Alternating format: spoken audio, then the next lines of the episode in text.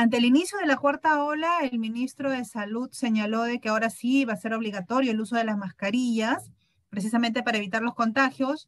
Luego el primer ministro eh, salió a decir que no era obligatorio, que era solo una recomendación. Y ahora también vuelve a discrepar en el tema de suspender o no las, eh, los eventos sociales, ¿no? Eh, de conciertos, este, discotecas, e, etcétera. ¿Cuál es su punto de vista sobre este tema? Primero, deben volver a ser, debe volver a ser obligatorio el uso de la mascarilla para evitar contagios. Y segundo, sobre qué hacer con estos eventos masivos. A ver, yo creo que un problema serio que tiene el actual gobierno es la incoherencia y las contradicciones en las cuales entra. Esto que acabas de señalar es clarísimo, ¿no? Son dos mensajes desde la más alta, los más altos niveles de gobierno que son contradictorios. Entonces, lo que eso genera es desconcierto en la población y finalmente desconfianza. Este, y al final ya nadie cree en nada y termina haciendo la gente lo que su buen entender les dicta.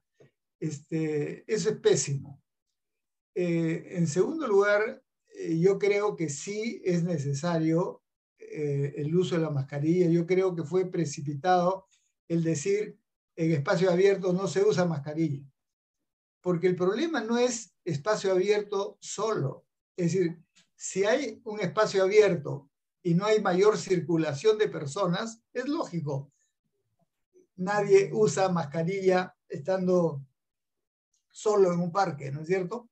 Porque el riesgo no es el espacio abierto, el riesgo es la circulación de las personas. Entonces, en, espacios abiertos, con una gran concentración de personas, hay que usar mascarilla, aún siendo espacio abierto. Por ejemplo, en los estadios, en este, los centros comerciales con gran confluencia, los conciertos, eh, las procesiones, los mítines políticos.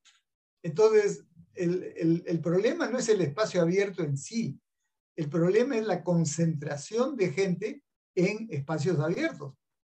Ahí hay que usar mascarilla. Y ese mensaje mm, eh, no estuvo claro, se dijo nomás se, se quita la mascarilla y eso creo que fue un error.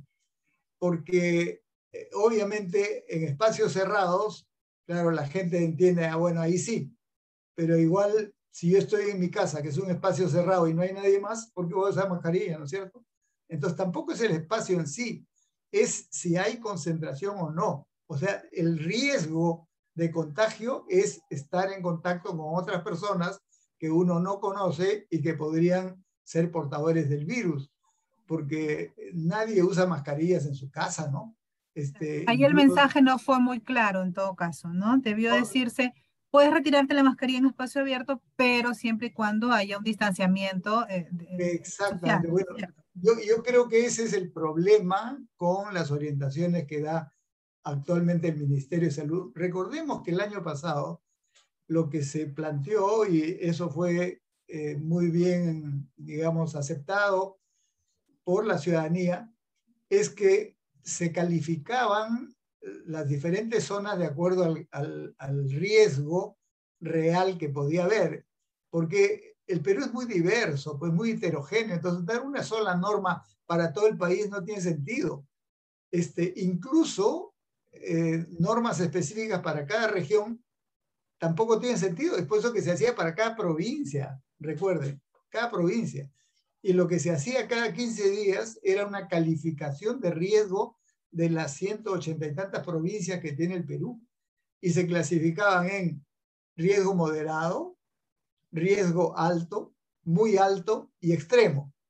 Y de acuerdo a eso, dependiendo de eso, Recuerden, había toque de queda o no, había determinado tipo de aforo o no en los centros comerciales o, centros de reunión, restaurantes, etc.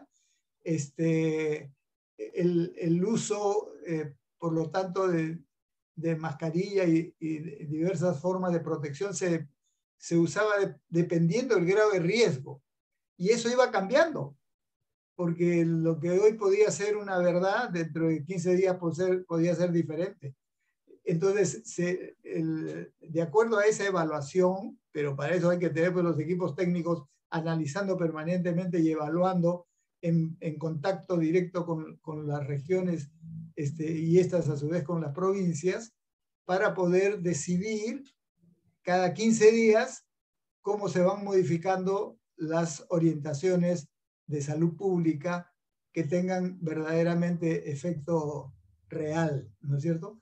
Eh, eso y la última, sí, y la última pregunta, doctor, eh, ¿hace bien el gobierno en em, no suspender los eventos masivos eh, y esperar si es que hay un, un, un incremento ya realmente grave que lo amerite?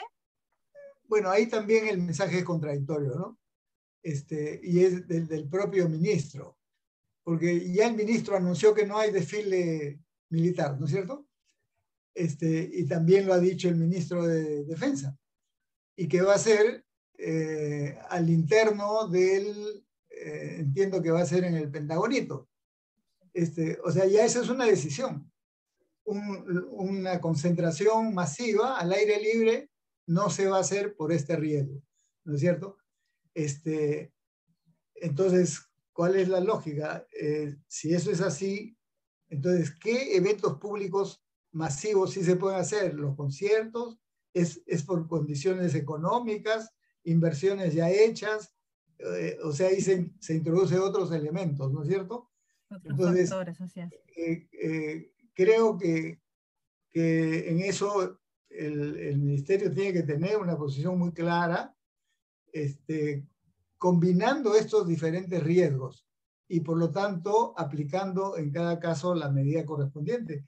Efectivamente, por ejemplo, las discotecas son un centro en el cual se pueden este, expandir eh, y propagar los virus, ¿no es cierto? Entonces, yo creo que por precaución eso no debía ser eh, eh, autorizado.